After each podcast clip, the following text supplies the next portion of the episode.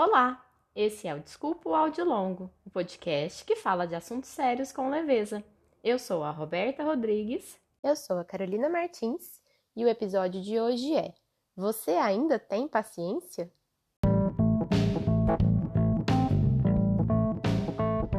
Esse episódio é patrocinado por Anglophone English Courses, Francisco, José Roberto, Lúcia, Sônia e Vitor Hugo. Se você também quer ser um apoiador do Desculpa o Áudio Longo, entre no catarse.me barra Desculpa o Áudio Longo e veja de que forma e com qual valor você pode colaborar para que a gente possa continuar produzindo conteúdo de qualidade para vocês.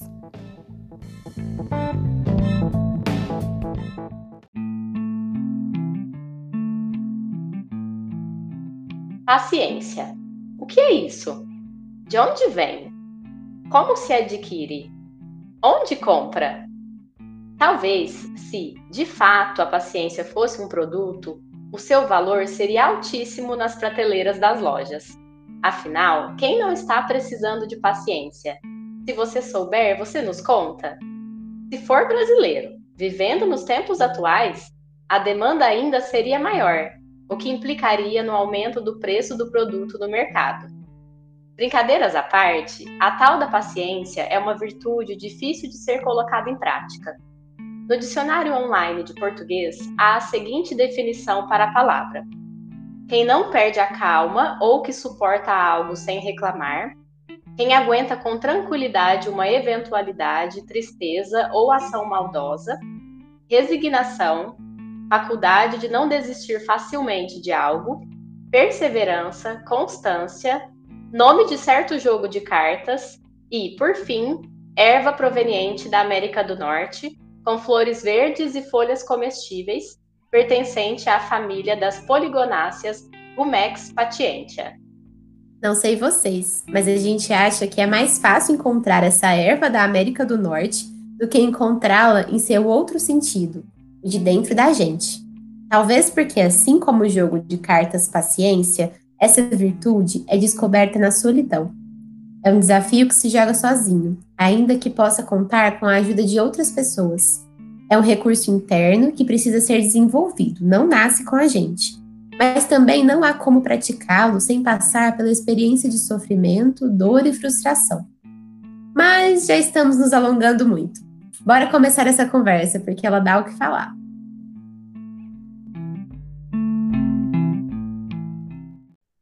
Amiga, sua introdução ficou maravilhosa. Ah, ainda bem que você falou isso.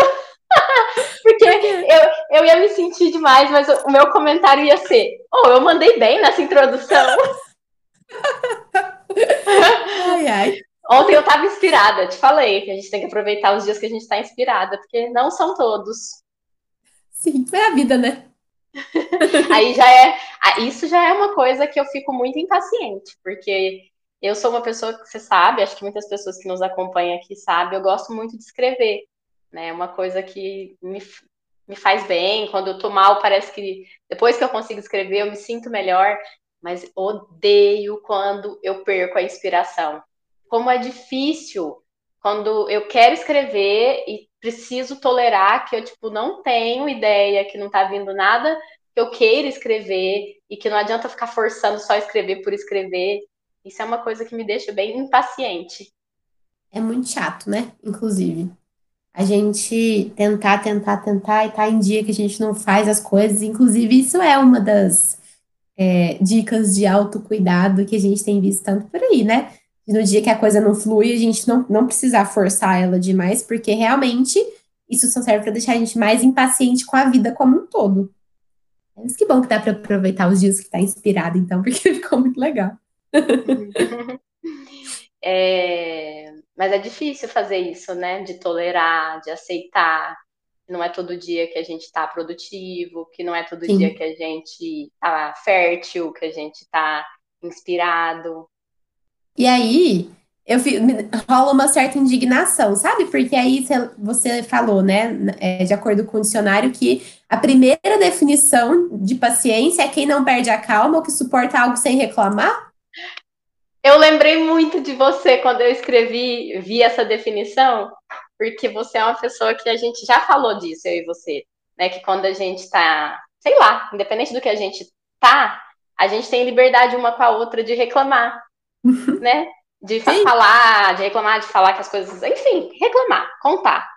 E isso é impossível. Essa definição aí é só para definição mesmo, porque na realidade não dá. Esse é um bom exemplo de daquela, daquela, aquele chavão, né? Que na prática a teoria é outra. Uhum. Nossa, que, eu fiquei com raiva, tô reclamando da definição de É, porque é, é, é, complicado isso. A outra parte, né? Quem aguenta com tranquilidade uma eventualidade, tristeza ou ação maldosa. Quer dizer, então, que para eu ser uma pessoa paciente, eu tenho que ficar tranquila quando alguém faz uma maldade comigo? Não, eu acho que isso aí é até é, impossível. Porque, assim, e, e até se, você, se alguém está fazendo uma maldade, ou se você está triste com alguma coisa, você lidar com isso tranquilamente, para mim, passa aquelas ideias de Buda, de meditação.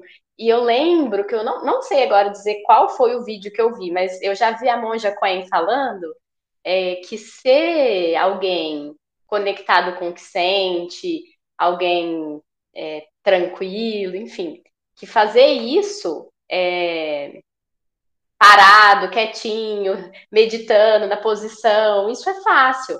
Mas isso não é a realidade. A realidade é a gente tentando equilibrar um monte de emoções que a gente sente no caos da vida. Pois é. E aí, a ideia que vem em mim quando eu leio esse tipo de coisa é algo assim, meio passivo, sabe? Uhum. Que não dá conta de se posicionar, de não dar conta de apontar o que está difícil na vida, e é claro que aí eu falo de mim, mas para mim é muito mais fácil ter paciência para suportar alguma coisa passar se eu posso me queixar dela. Porque se uhum. eu não uhum. puder me queixar, aí a coisa começa a comer por dentro. Mas uma coisa que é muito comum e acontece com muitas pessoas, acho que as pessoas que estão ouvindo vão se identificar, é que a gente às vezes não consegue falar a coisa para a pessoa que a gente precisa falar. Uhum. E aí a gente fica falando para os outros que não tem nada a ver meio que reclamando da situação, mas não aproveitando a situação para falar para a pessoa, que aí poderia ter um desfecho, poderia ter uma resolução. Sim, é muito mais difícil de fazer isso, inclusive. Porque aí é suportar o conflito. Sim, não só a, o sentimento ruim, mas o, o, que o sentimento ruim que pode acontecer na junção, né, no dois ali, na dupla. Então, isso é muito mais difícil. Mas eu acho que, que às vezes você poder se queixar para alguém que não tem nada a ver com o assunto, para depois levar para a pessoa direcionada, né, dirigida ao seu sentimento ali, é mais fácil porque você tem um momento de um pouco mais de clareza ali do que, que você está sentindo, na hora que você põe em palavras de um lugar um pouquinho mais seguro. Mas eu, o que você está falando é uma coisa importante, porque se você não faz esse acréscimo, fica só aquela coisa tipo assim, vamos todo mundo só ficar reclamando que tá tudo bem. E não é isso que eu tô dizendo. Isso, exatamente. E eu acho que isso que você falou agora é importante, porque eu e você a gente faz muito isso, mas eu lembrei também de uma amiga, esses dias para trás a gente começou a conversar, tinha tempo que a gente não se falava, e aí a gente estava conversando e eu estava num conflito, assim, eu precisava resolver um negócio rápido, e aí eu falei para ela rápido, assim, né, tem essa situação, tá acontecendo isso, é, não sei o que eu faço. Aí ela falou assim, amiga, mas você me deu poucos detalhes para eu já te dizer o que, que eu acho que você tem que fazer. Aí eu falei, não, não, não é para você me falar nada, eu tô pensando em voz alta. Você pode só me ouvir? e aí eu mesma estava pensando o que, que eu queria fazer com aquela situação. E acho que a gente também faz muito isso, né? De mandar áudio uma para outra e depois falar, ai, nossa, me ajudou a pensar. Sim, a hora que a gente põe em palavras, a gente tá pegando a zona, que muitas vezes é o nosso pensamento, o caos que mora dentro da gente, e tentando transmitir de uma forma minimamente compreensível para outra pessoa que tá ali, né? Para o nosso interlocutor. Então, a hora que você faz isso, você também torna a coisa um pouquinho mais clara para você, porque você está ali por tabela também vendo a coisa de uma forma um pouco mais compreensível. É claro que isso não é sempre, não é toda hora, né? Mas isso tende a acontecer muito quando a gente está se queixando de coisas que a gente ainda não sabe o que fazer com elas. E é, é um bom exemplo, assim, de quando é, a gente não precisa dar solução para os outros, né? Do, do poder da escuta que a gente tanto fala aqui e tudo mais. Eu fiquei lembrando muito, muito, muito, muito é, não sei se você vai lembrar dos slides da, da, das aulas com a Laura, do construcionismo social, de que uma das coisas da facilitação de diálogos era transformar queixas em pedido. Você lembra disso? Lembro. E, e eu acho que o legal aí é, é que junta os dois. Porque, primeiro, para a queixa ser transformada, ela precisa existir, né? Então a gente precisa poder se queixar das coisas. Mas ela não pode morrer aí, ela não pode ficar só como queixa, ela precisa ser transformada num pedido, seja um pedido de você com você mesmo, um pedido para o universo, um pedido para a pessoa com quem você está tendo um conflito, ou qualquer coisa do gênero. Essa é a, a parte mais desafiadora do processo, né? É que é sair de uma posição mais infantil e tentar ir para uma posição mais adulta, né? É, a palavra posição nem é boa também, né? Porque fica parecendo desenvolvimento linear, né? E não é. Mas assim, quando a gente está só, só reclamando, só se queixando, só puto com a vida, só muito triste porque acontecendo uma coisa que você não queria, é, a gente fica nesse lugar só da queixa, né? Que você está dizendo. E é, e é importante, num trabalho de psicoterapia, inclusive, a gente faz muito isso, né? De receber o paciente, ou a gente, enquanto paciente, quando vai até o nosso analista, a gente demora-se um tempo, assim, podendo fazer, é, podendo dar espaço para que a pessoa possa se queixar, para que ela possa ali é, relatar mesmo, né? Tudo que ela já foi vítima da vida e na própria vida. E em nenhum momento a gente quer tirar a pessoa desse lugar de que algo foi ruim na própria vida. Só que é, passar para uma postura mais adulta é poder fazer alguma coisa com isso que foi feito né? É, é fazer alguma coisa com isso que aconteceu na própria vida. E se responsabilizar. Exato, se responsabilizar. Acho que essa é a palavra. É, e aí lá vem paciência de novo. Uhum. para conseguir tanto ser a pessoa que fala e aos poucos se responsabiliza, quanto para ser a pessoa que escuta. Exige paciência dos dois lados, né? Para ter paciência, você precisa pensar. E para você pensar, você precisa de paciência. Uma coisa Sim, depende pra... da outra. Para acontecer, se você não der conta de pensar de verdade, não pensar bombardeio de coisas na cabeça, mas de elaborar, digerir pensamentos é, é, para aquilo que você está vivendo, você não vai conseguir ter paciência nenhuma. E se você não conseguir ter paciência, você não vai conseguir digerir pensamento nenhum. E às vezes é, a gente se percebe nesse lugar que são aqueles momentos que a gente se sente assim dentro de um labirinto ou num pensamento circular que você não sai de um lugar para o outro. Eu já ouvi muitas pessoas falando assim: "Ah, é como se eu estivesse batendo a cabeça na parede". E eu continuo batendo a cabeça na parede. É angustiante pra caramba, né, se ver nessa situação. É, eu fico pensando que o nosso contexto atual demanda tudo isso ao mesmo tempo, sabe? Que é muito, muito, muito, muito, muito difícil ter paciência com o que está acontecendo agora, ter paciência com todo esse contexto de pandemia, de vacina, de, de, de... me foge a palavra, uma palavra mais polida para falar com o que a gente tem vivido politicamente, inclusive. Não, não acho uma palavra boa para definir, mas é uma coisa que me dá muita raiva. E aí as coisas que vão deixando a gente muito indignada são coisas para as quais é muito difícil ter paciência, e é aí que eu acho que eu fico incomodada com a definição. Porque eu não acho que a gente tem que ficar, ah, é assim, é tranquilo, para esse tipo de coisa. Eu acho que isso aí cabe talvez um pouco mais de impaciência, por mais que paciência seja uma virtude. Ou paciência com o nosso processo de raiva também sobre isso. Né? Tem uma entrevista do Freud que você me mandou, inclusive, e nós vamos compartilhar com os nossos apoiadores do Catarse, que ele fala assim. E é inédita. Sim. A psicanálise nos ensina não apenas o que podemos suportar, mas também o que devemos evitar. Ela nos diz o que deve ser eliminado. A tolerância para com o mal não é de maneira alguma um corolário para o conhecimento. Ele fala aqui claramente, né, de, sobre não tolerar aquilo que não deve ser tolerado, aquilo que eu comentei sobre paciência não ser a mesma coisa que passividade você acha? Sim, sim, concordo com o que você está falando. É, é porque eu acho que aí a gente vai esbarrando em, em outros conceitos, né? Não existe só paciência. E até é difícil a gente falar assim, ah, hoje nós vamos falar de paciência e delimitar que aqui vamos falar só de paciência, porque paciência esbarra em outros conceitos e em outros sentimentos, e aí a gente vai ampliando, né? Quando a gente vê, a gente está falando de frustração, de tolerância, de resiliência, de expansão. É... Então, eu acho que são coisas diferentes. Paciência é uma coisa, passividade é outra.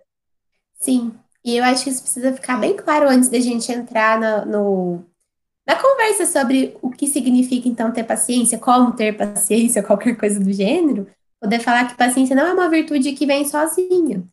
É, tem momento, e não é uma coisa que a gente consegue ser, né, tá ali pleno e contemplado no estado de nirvana, como você disse, o tempo todo. Não sei se isso é vida. Estado de nirvana, para Freud, é morte.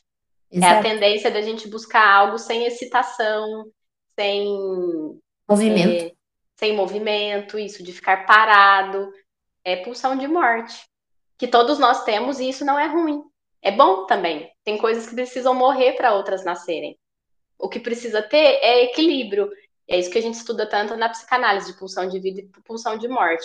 E eu acho que é isso que a gente está falando aqui, de tentar ter equilíbrio entre o que, que a gente precisa tolerar e ter paciência e o que, que tolerar e ter paciência demais pode ser fazer conluio com o mal, fazer conluio com o que faz mal para gente. E eu acho que a gente está num momento tão de bombardeio sabe, assim, de todos os lados, né, é, da parte da saúde, é, da, da, política que se aproveita desse momento, das perversões horríveis que vão aparecendo da política, e da falta que faz o contato humano, das, da vacina que não chega para todo mundo e de, poderia chegar e, né, as coisas poderiam ser diferentes, pessoas poderiam não estar tá morrendo. E antes da gente começar a gravação desse episódio, a gente estava falando exatamente disso, né, amiga? De como nós duas estamos lidando com isso, porque eu me sinto, às vezes, meio apática. É... Mas é estranho estar apática diante de tanta situação revoltante. Mas como parece que é bombardeio de todos os lados, a gente fica meio passado, assim, não, não dá para ter talvez toda a reação que tudo isso está exigindo da gente. Sim, até porque ao mesmo tempo você está tendo um monte de reações mais pessoais, individuais, de coisas que não necessariamente têm a ver com isso, e aí vira aquela coisa, aquele mal-estar enorme, que muitas vezes vai perdendo o nome, virando só uma angústia generalizada, que é o que eu tenho escutado muito, inclusive, na clínica, sabe?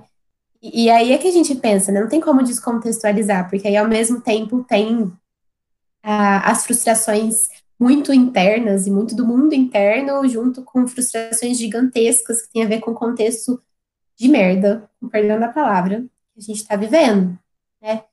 Ai, dá muita raiva essas coisas, né? E aí fico pensando tanto que, que isso de sentir frustração é uma coisa difícil. Eu estava num grupo de estudos e o psicanalista falou assim que onde a gente lesse frustração, era importante a gente tentar traduzir para dor. Frustração é dor. Porque quando a gente fala de frustração no sentido mais leigo, a gente pensa muito é, na birra da criança pequena, que é uma dor também, mas a gente fica com uma ideia de criança mimada que está embirrada por qualquer coisa. E quando a gente está falando, na verdade, desse tipo de frustração, a gente está falando de uma coisa que dói fundo na alma.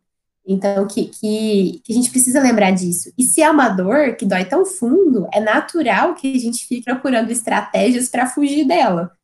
Mas ela vai continuar existindo. Né? E aí que difícil fica a gente tolerar frustrações naturais da vida cotidiana, o sofrimento da vida cotidiana, junto com o sofrimento que a gente entende que não precisaria estar acontecendo. Que é o que você está falando sobre pessoas que estão morrendo e adoecendo. E se a gente tivesse, por exemplo, é, enquanto país, é, responde dos e-mails da Pfizer, talvez. A gente está rindo porque, né? Esse episódio está sendo gravado depois de ter viralizado, né, o, o vídeo do. Ele se intitula Esse Menino no Instagram. Ele é maravilhoso, né? Muito maravilhoso, muito. Pfizer. muito bom. Mas muito bom e muito raiva. Aquele vídeo eu acho que foi o ápice da minha semana de sentir graça, né? De rir e de querer chorar ao mesmo tempo. É, mas aí você vê, né? Então, é um sofrimento que não precisaria estar existindo, somado aos sofrimentos que já estão existindo, que também estão fora do meu controle. E aí fica muito difícil não se frustrar. Não, e fica muito difícil ter paciência essa história toda, né? E é, é louco que para a gente ter paciência é, e construindo e fortalecendo esse músculo interno da paciência, o jeito é conseguindo tolerar mais as frustrações.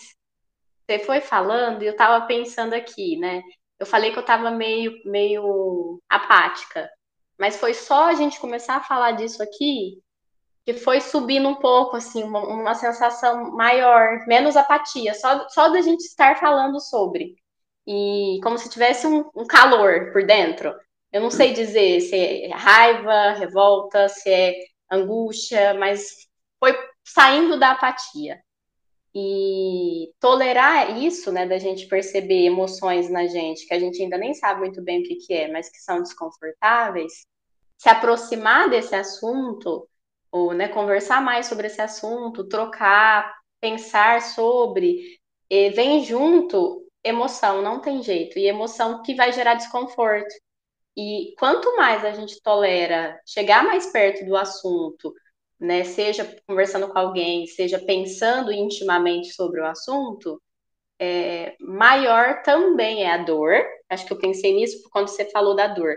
E frustração é dor, né? não é como os coaches e essa coaches, coachização da vida ou esses livros de autoajuda, né, de ai, não, tem, tem que tolerar frustração. Ah, é lindo dizer isso, mas na prática é uma das coisas mais difíceis. E a gente vai sentindo isso na pele, assim, quanto mais profundamente a gente vai sentindo essas nossas próprias dores, é que a gente vai tolerando mais suportar esse sentimento de se aproximar de um assunto tão complexo e que gera tanta coisa na gente como é tudo isso que a gente está vivendo agora.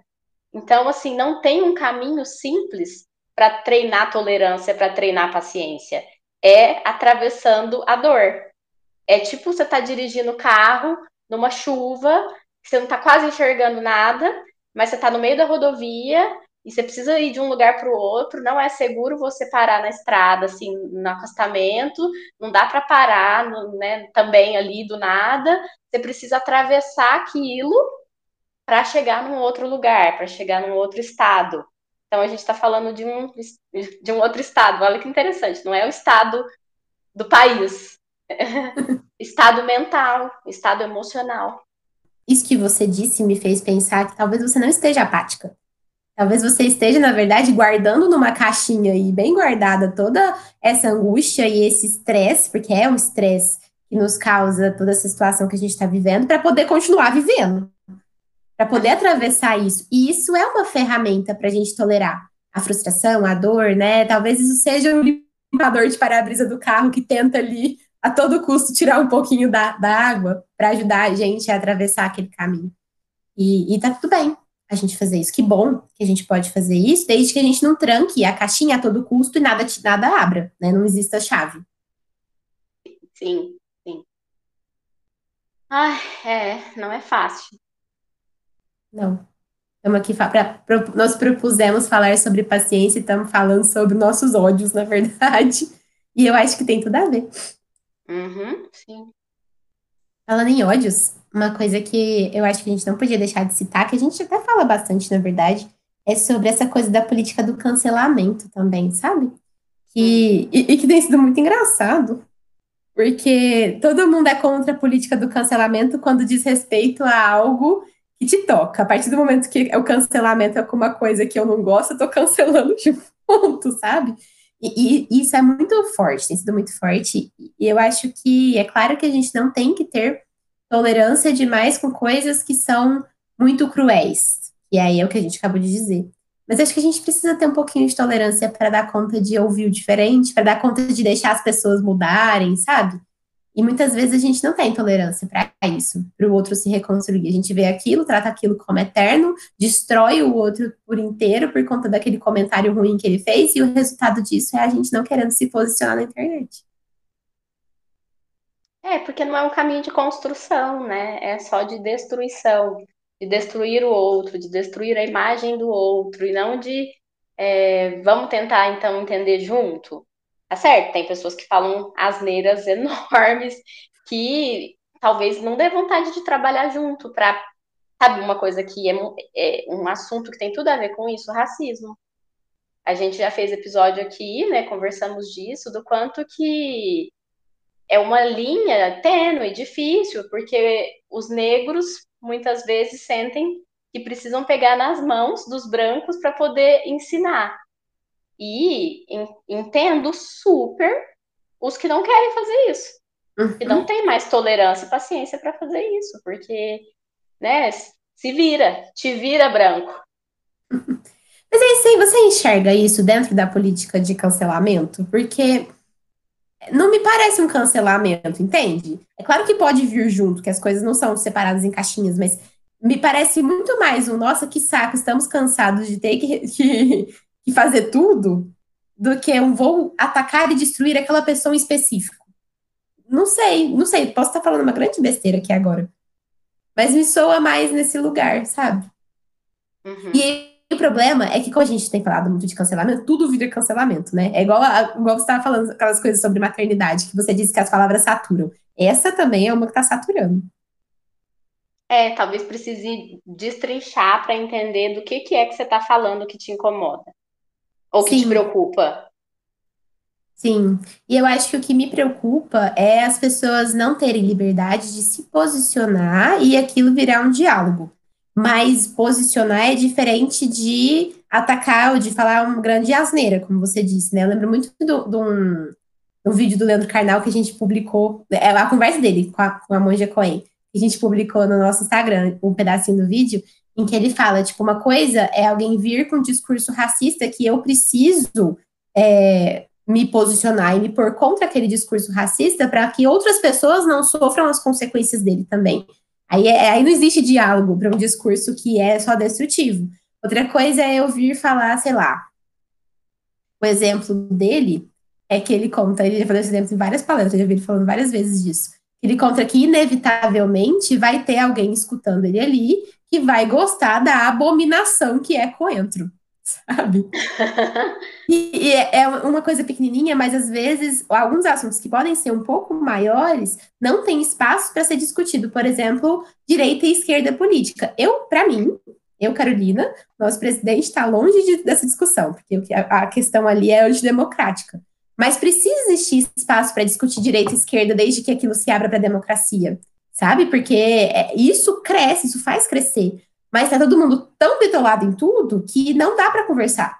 Já fazia tempo, né? O que a gente está vivendo agora é o, o, transbordamento de uma coisa que a gente já vivia há muito tempo atrás. Nas últimas eleições, todas vinham sendo muito desse jeito, sabe?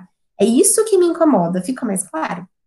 Sim, porque aí é uma, um papo de direita ou esquerda, né? É um cancela, não, não é cancela, é gosto ou não gosto é uma coisa novamente muito infantil, né, de não suportar que existe diferença.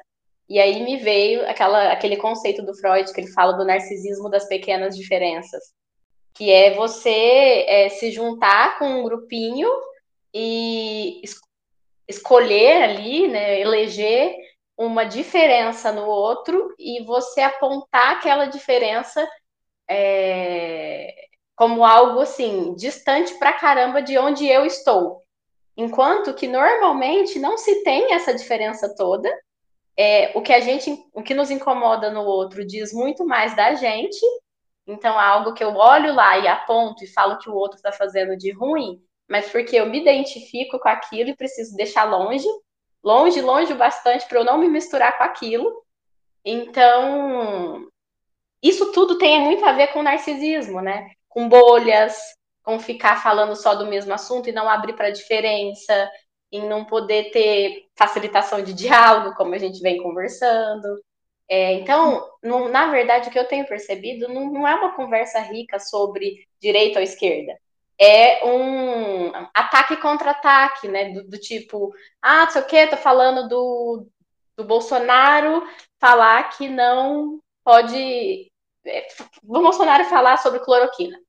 Aí alguém, aleatoriamente, só de me ouvir falar isso, já vira e fala: ah, mas é melhor ele do que o PT. Melhor ele do que o Lula. Isso aí é tão pobre, mas tão pobre, que isso não é uma discussão. Isso não tem a ver com aquilo que a gente estava falando, que é pensar. Pois é. Muito difícil, né? comunicar nos dias de hoje. Não sei se em algum momento foi fácil, mas dá a impressão de que fica cada vez mais difícil estabelecer uma comunicação verdadeira entre as pessoas, né? Talvez porque agora a gente esteja também se atentando a tudo isso e tentando pensar isso. Por exemplo, eu sei muito pouco de política, muito mesmo. Mas conforme eu vou crescendo, cada vez mais eu me interesso por entender.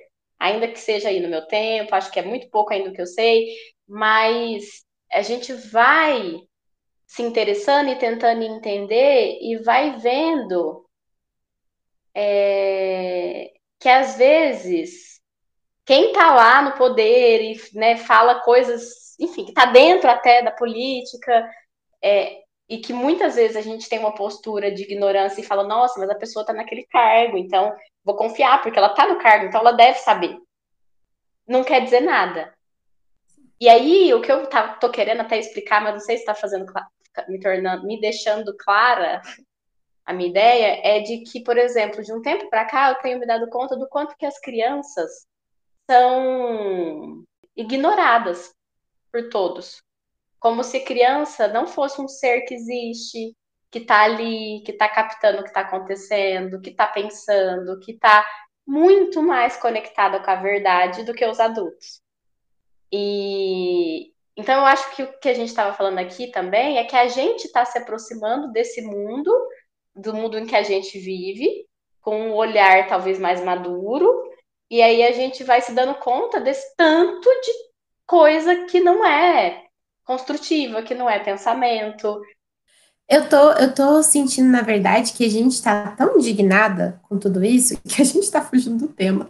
Eu tava sentindo isso quando eu tava falando, mas eu acho que é também o que tá gritando dentro da gente para ser dito. É, é, tá difícil ter paciência para viver no nosso momento, né? Você tá falando da forma como a gente se aproxima das coisas enquanto criança, enquanto adulto, e que na verdade existe muito mais verdade na criança do que às vezes existe no adulto. E, e, é claro que existe uma maturidade no adulto saudável maior e às vezes uma capacidade cognitiva diferente para entender certas coisas. Só que isso não é posto. Mas, sim. Não sim. é dado. É, é, e, não é, é, e não é uma verdade absoluta.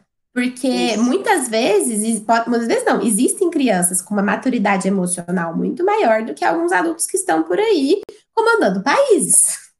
Talvez a gente corte essa frase. Mas existe só comandando países. Mas existe, né? E, e a criança é, é. Nossa, adorei que você colocou nisso, porque vai fazer um link maravilhoso com a minha caixa de Pandora. Mas a criança, é, ela dá conta muitas vezes de pôr em frases coisas que a gente fica dando um monte de volta para falar sobre. Isso, é isso que eu tô dizendo. Na verdade, a criança ela, ela ainda não aprendeu a disfarçar a realidade. Então, o que, que a criança faz? Ela olha para você e fala: Nossa, roupa feia. Nossa, você tá com o dente sujo. Coisas que, tipo, é a verdade. Sim. E aí o adulto vai, vai transformando isso numa perversão, muitas vezes. Pois é, porque aí a gente não pode falar do dente sujo, mas a gente faz várias piadinhas internas e às vezes externas. A gente, enquanto adulto, eu tento não fazer isso, juro que não, mas que faz um monte de piadinha, ou que fica, nossa, né? Olha lá o fulano, e não dá oportunidade desse fulano de tentar fazer alguma coisa diferente, de limpar o dente, que seja. Ao mesmo tempo, também, que alimentando isso, tem o fulano que está com o dente sujo, que vai ficar ofendidíssimo se alguém falar aquilo para ele, não vai tolerar ouvir isso, pela vergonha, pelo constrangimento que seja. E é o que, que a gente tem? Um monte de gente que percebe um monte de coisa uns pelos outros, mas ninguém conversa. Ai, que ódio. Muito, dá muita raiva. o bom é que assim, é isso, essa é a realidade. E tudo bem, eu acho, assim, né? se alguém entrou hoje nesse episódio pensando que a gente ia dar dicas de como ter paciência, eu acho que a gente está fazendo isso, inclusive se mostrando aqui enquanto humana. Humanas que sentem, humanas que começam a falar uma coisa e de repente perde o fluxo da, do pensamento, porque a emoção às vezes é muito intensa, é, a gente tentando se aproximar de falar de verdades que a gente está vivendo, mas que são também tão esdrúxulas, tão feias, que parece que a gente tenta aqui pegar palavras bonitas para poder falar de uma coisa que está horrível, como você disse, é uma merda. É uma merda tudo que a gente está vivendo. Foi merda que você falou.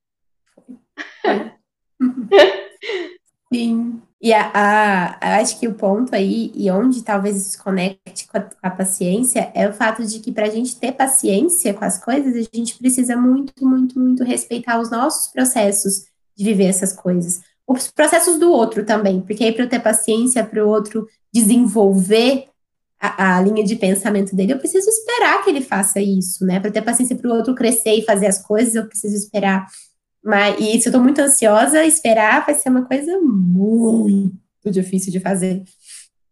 Mas mesmo assim, talvez ter paciência seja muito mais conseguir tolerar os processos internos, né? E o processo do outro de, de fazer as coisas, do que aguentar com tranquilidade uma maldade. É, e aí, é, esperar o tempo, tanto de si mesmo quanto do outro, é muito difícil. Você vai num médico, você demora para ser atendido, já é difícil. Mas aí também entra em outras questões, mas eu não vou, não vou colocar aqui. Porque nós somos psicólogos que trabalhamos com hora, hora fixa, né? Horário marcado, e, agendado. E não atrasamos. Se você for no meu consultório, você não vai ficar uma hora lá me esperando. Não Nem... sei de comunicação. Nem no meu. Pode ficar uns 5, 10 minutos, mas, né? Enfim, mas a gente já tá fugindo do assunto de novo. Acho que hoje nós estamos mais para intolerantes. Mas não sei, acho que entra nessa coisa que a gente está falando aqui, que é pensar. Pensar é complexo, tem vários ângulos, né? Não dá para a gente falar aqui que. Ah, é o que a gente já disse, né? Não dá para falar de paciência achando que ela, a paciência ela tá solta, isolada de tudo o resto que existe na vida. Sim, não dá para a gente idealizar a paciência. É, eu gosto muito da música. Não dá pra gente idealizar a vida. Sim. Aí é a nossa frase. não dá pra gente idealizar a vida. Eu tô, eu tô lembrando muito da música do Lenin, né? Da, da paciência, porque é, é, a grande música para se falar do assunto. Nem tá nas nossas, nossas caixas de Pandora, porque todo mundo já é batido. Disso. Já é batido. Mas não dá para não pensar nessa música, e eu acho fantástico ele falar que finge ter paciência sabe? Porque às vezes é um pouco disso. Às vezes, até para conseguir ter paciência, você passa por um tempo fazendo de conta que tá tendo para descobrir como ter. Mas às vezes a gente tá fingindo ter paciência sim. E, e a gente, ainda mais no mundo de Instagram, de vitrine, é, a gente tá fingindo ter paciência, fingindo ser pleno, fingindo postar coisas maravilhosas. Olha como é lindo ficar na minha casa, enquanto por dentro tá se comendo. Uhum. É, tem muitos lados disso. Quando você falou de fingir ter paciência, fiquei pensando que a gente vive num mundo civilizado, né? Nós já somos uhum. animais que foram civilizados, né? Estamos tentando ser, e alguns mais, outros menos. é, então, tem momentos que, ué, a gente tá puto por dentro, mas a gente, sei lá, você tá no seu trabalho, você tá bravo pra caramba, você vai engolir aquilo e você vai lidar com isso depois de outro jeito. Porque isso também é, isso também é ter tolerância. Porque senão entra numa coisa também, ah, então não, temos que ser verdadeiros, verdadeiro, e, e, e isso é isso é foda. Hoje tá sendo o dia dos palavrões. é, porque senão Cuidado, vai pro outro... conteúdo adulto. senão vai pro outro lado, né? Também temos que ser verdadeiros o tempo todo. E aí isso vai para aqueles lugares de você criticar o outro, de você ser intolerante com o outro e dizer não, não, é porque eu estou sendo muito claro e verdadeiro com comigo mesmo. Sim, é, é a diferença entre ser sincero e ser estúpido também, né? Eu fiquei lembrando aqui entre do, narcisismo e alteridade também. Sim, e, e, entre um falso self, usando o, o falso self de Winnicott, que seja adoecido, que seja eu é, suplantando um self verdadeiro meu ali dentro e virando outra pessoa só para me adaptar ao universo e isso ser muito doente, versus um falso self social normal que ele coloca, que precisa, gente, não pode sair vomitando em cima das pessoas tudo que a gente pensa o tempo inteiro. Até porque a gente muda de ideia de vez em quando, a gente pensa coisas na hora da raiva que a gente nem pensa daquele jeito. A gente estrutura melhor a forma de falar com o outro, tem toda essa coisa da alteridade que você falou, no cuidado com o outro também, do aceitar a diferença do outro. Então, um falso self saudável existe e é bom que exista.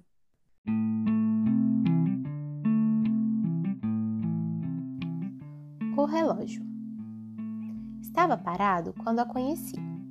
Daqui do alto, nesse lugar sagrado, observava de longe aquela pressa que a movia, mas não a deixava sair do lugar. Ainda pequena, ouviu dizer do mundo que tinha de correr. Não sabia para onde e nunca parou para escutar. Passou a vida toda indo, poucas vezes foi. Ansiava tanto pelas chegadas que raramente reparava no caminho.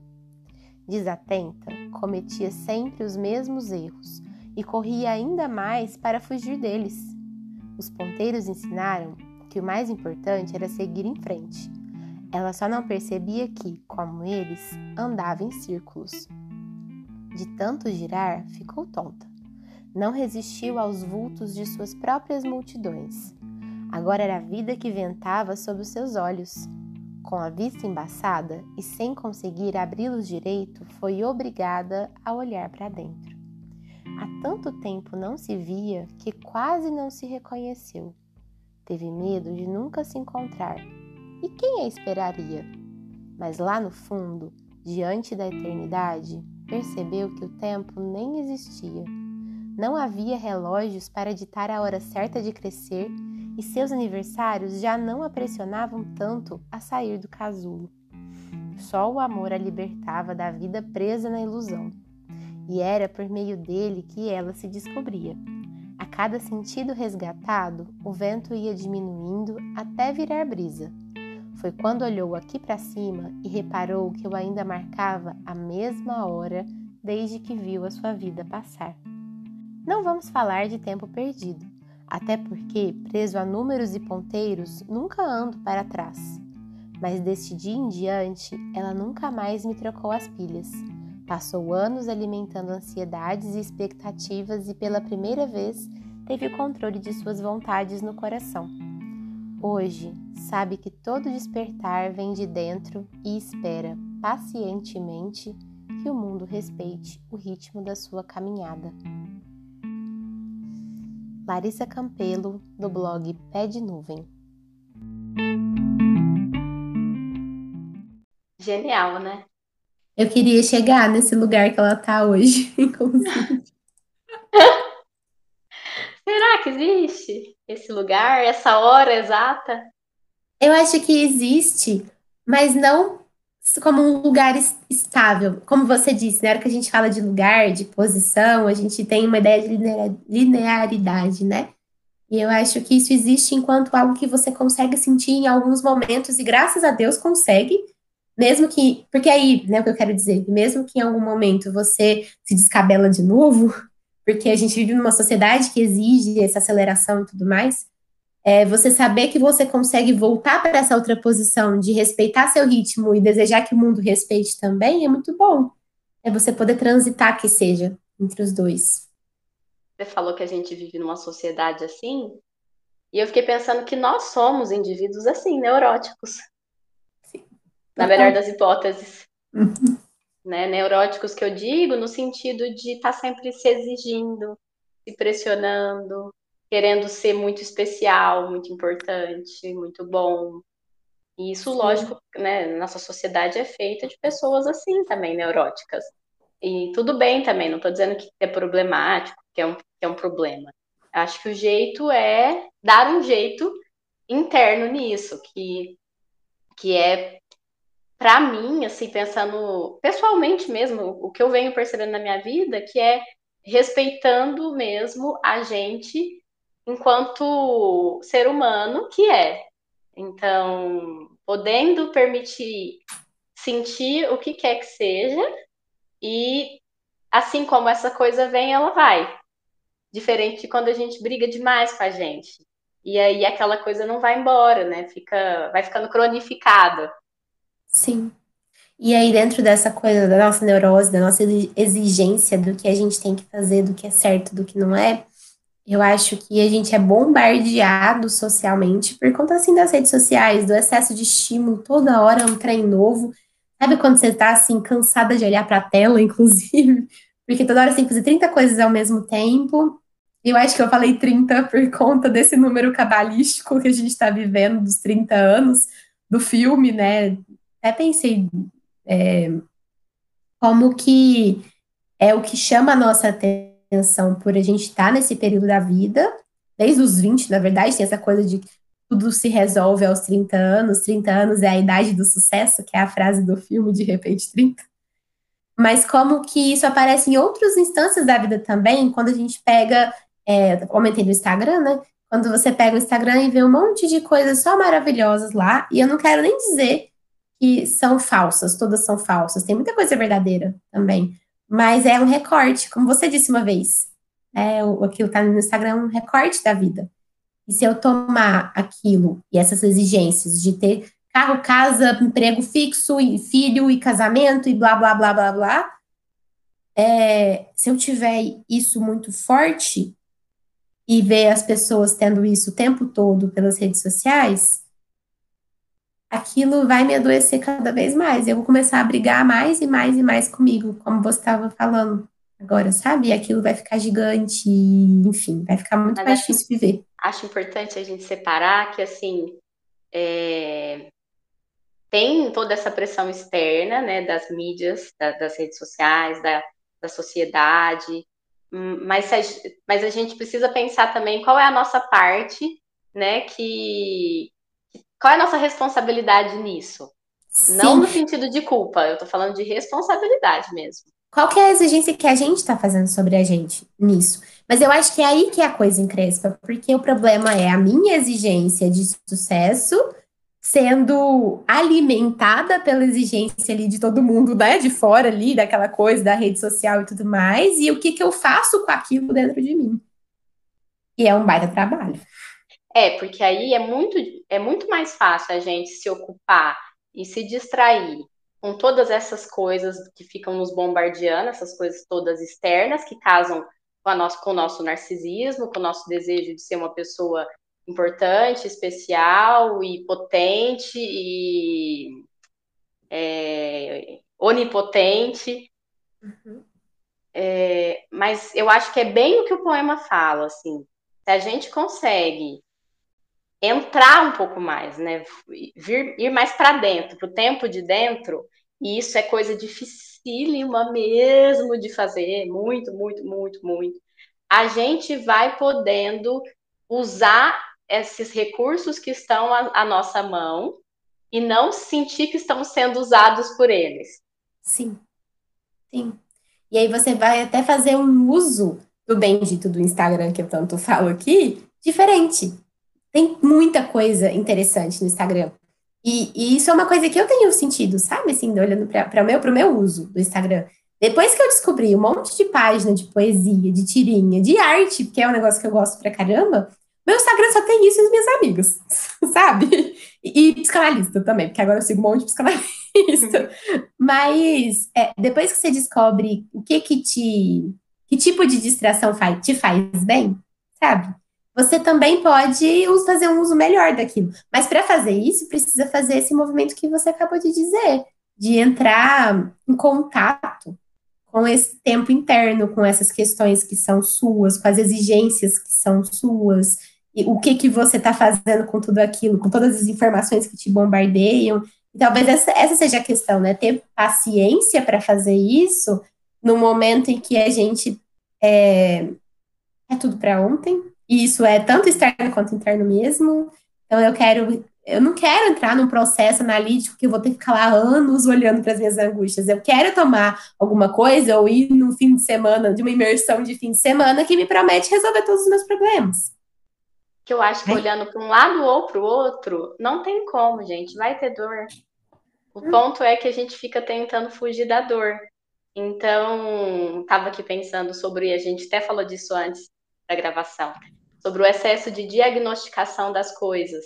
É, parece que se você se diagnostica com uma doença, vamos pensar aí num, num mundo que está muito agitado e você não está dando conta de tudo, é fácil você ir no médico, ainda mais se você é uma criança ou um adolescente, o médico vai.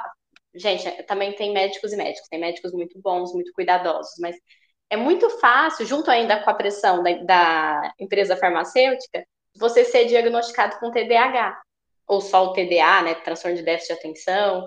E aí é uma lógica que vai ter dor, pode parecer que não. Você ter um diagnóstico e tomar um remédio é a saída sem dor. Não, vai ter dor. Porque o remédio vai entrar, vai ajudar, só que ele vai trazer um outro efeito para o seu organismo que vai desajustar o organismo. E aí eu não estou falando que esse remédio é mal e vai entrar no seu organismo e vai fazer mal. Não é isso. Tudo, olha isso, até o remédio, tudo na vida não vai ter só a consequência boa, né? Ou não vai ter só o ônus, vai ter bônus. Aliás, não vai ter só bônus, vai ter ônus. eu, tô tão, eu tô tão já internalizando os ônus da vida que parece que eles já vêm primeiro. E eu acho que esse é um bom caminho, assim, um bom caminho cheio de espinho, cheio de dor, mas você perceber que tem dor, então encara a dor, ao invés de tentar fugir dela, porque de um jeito ou de outro vai ter dor. Você está lotado de coisas para fazer no seu dia e se distrair de você mesmo, aí chega no fim do dia, você está exausto, tem dor. Uma dor mais afastada da sua essência, do seu verdadeiro self, para falar do, do, falso self que a Carol estava dizendo, ou uma outra que vai se distanciando cada vez, vai, cada vez mais do seu verdadeiro self. Sim está falando do remédio, eu acho que até para ampliar um pouco isso, mesmo que o remédio nem tenha muitos efeitos colaterais e que realmente te ajude a se organizar, a se concentrar melhor e tudo mais, é, ele vai vir com uma demanda de que agora você precisa dar conta de fazer as coisas, sabe? Então, uhum. se você tem TDAH, então, e isso é doloroso, você tem que descobrir, você descobrir, então tá, a parte orgânica que me atrapalhava, eu consigo resolver. Como é que eu vou resolver a outra? E é por isso que é difícil você, né, é só a medicação sozinha, precisa ter outros movimentos também de você com você mesmo, para poder dar conta da vida, né? Mas você tá falando sobre fugir da dor, eu preciso muito botar um parênteses aí, porque a partir do momento que a gente sabe que dá conta de encarar a dor, fugir dela de vez em quando não é tão ruim, né?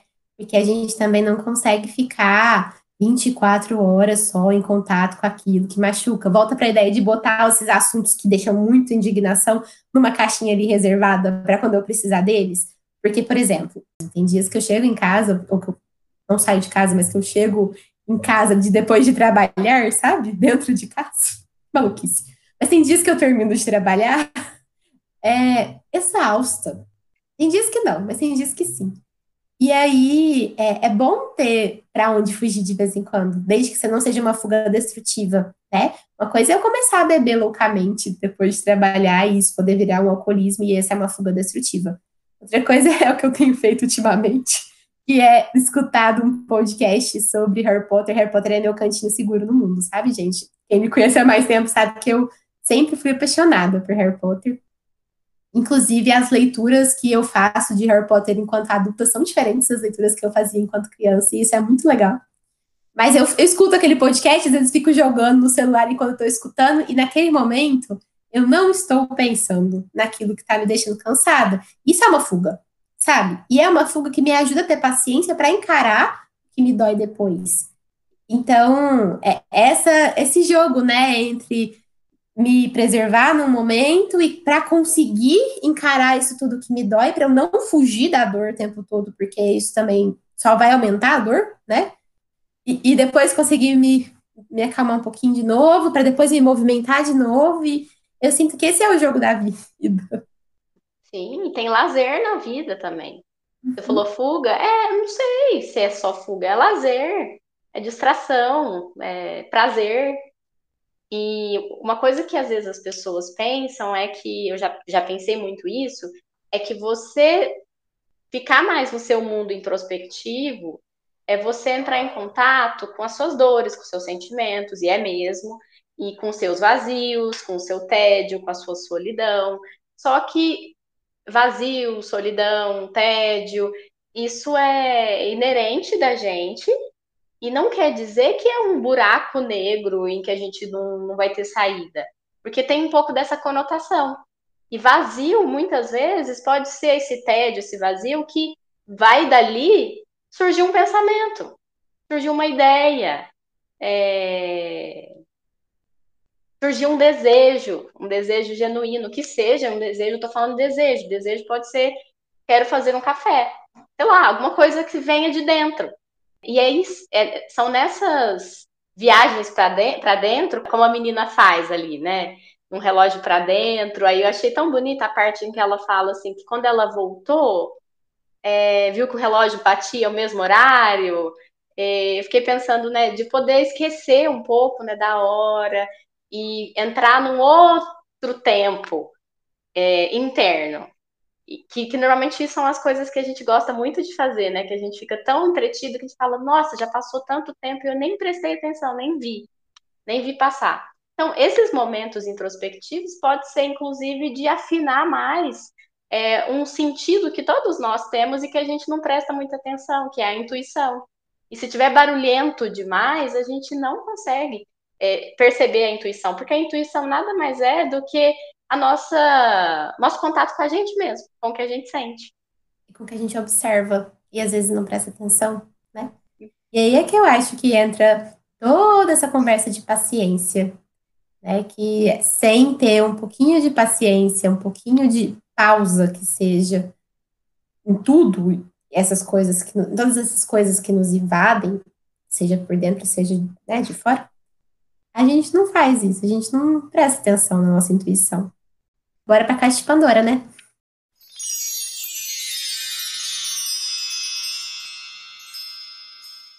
O que, que você tem hoje pra gente, Carol?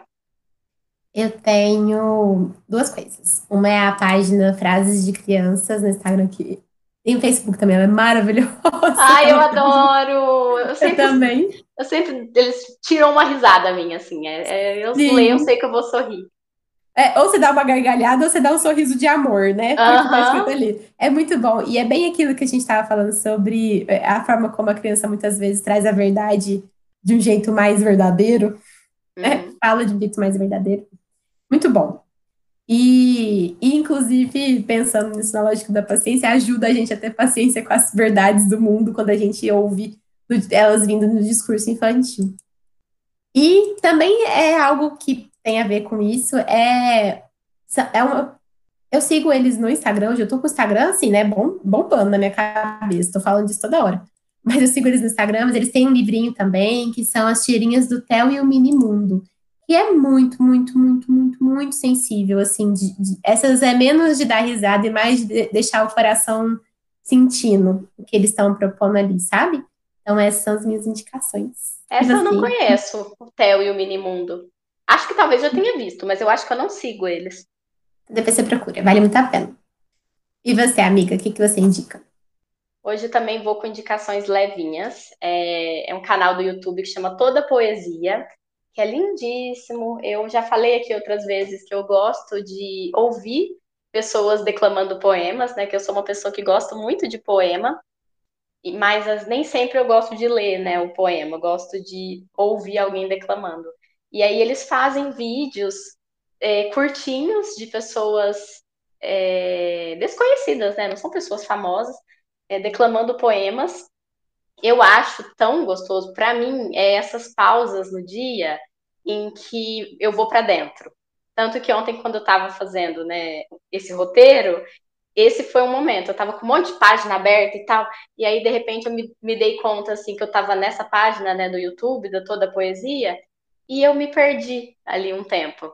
Porque eu fui ouvir uma, que aí já veio uma outra em seguida e outra, e quando eu vi, até o meu jeito de respirar, o jeito que eu tava, assim, eu tava mais tranquila. Porque eu, é, é, bem o que você disse, Carol, eu tava naquele, na, só ali, naquele momento presente. Lembrando do mindfulness da Mari. Não tava em tudo, em todo o mundo de fora e meio alheia ao mundo de dentro. Foi um momento que eu me integrei. Então eu indico, tem o Instagram deles também, mas eu tô indicando. Ah, eles postam no Instagram também os vídeos, então quem quiser ver lá pelo Instagram vale muito a pena. E uma, outra indicação é o hábito da leitura. Eu acho que se tem uma coisa que nos ajuda a povoar mais o nosso mundo interno, é ler.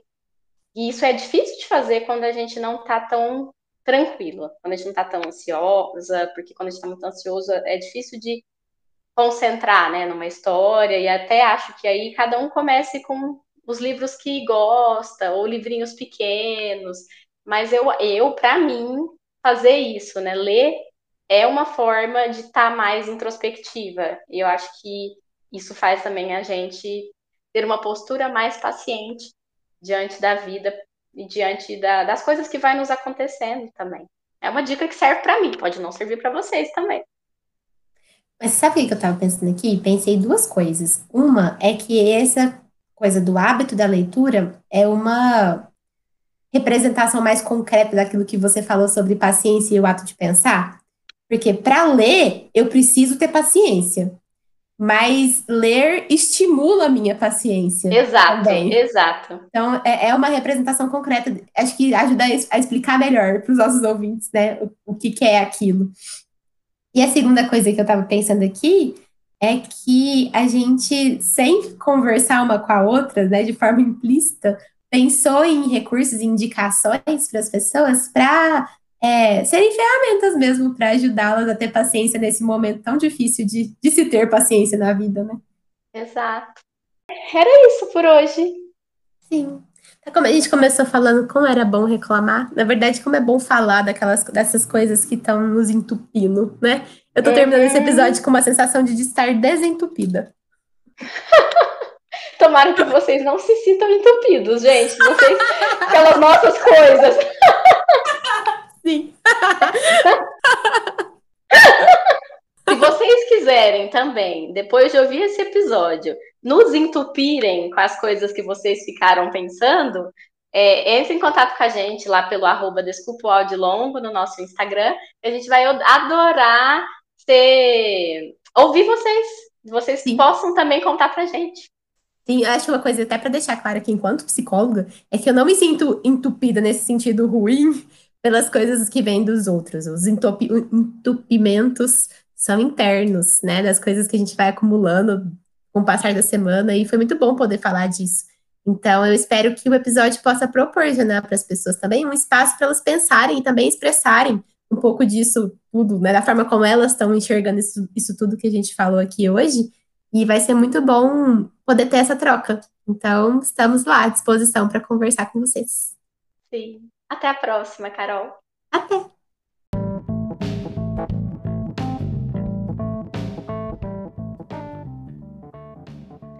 O áudio desse episódio foi editado por Guilherme Martins Pereira Alves. O roteiro é de Roberta Rodrigues de Almeida. A revisão de roteiro é de Carolina Martins Pereira Alves. E a montagem do episódio e edição final é de Carolina Martins Pereira Alves e Roberta Rodrigues de Almeida. Aproveitamos para pedir que vocês que gostaram desse episódio compartilhem ele com amigos, familiares, algum colega do trabalho porque paciência está em falta para todo mundo. E isso vai ajudar muita gente. Cada vez que você compartilha um episódio, é outra pessoa que fica sabendo do Desculpa o Áudio Longo e é outra pessoa que tem acesso aos nossos conteúdos. Então, vamos espalhar esse episódio por aí?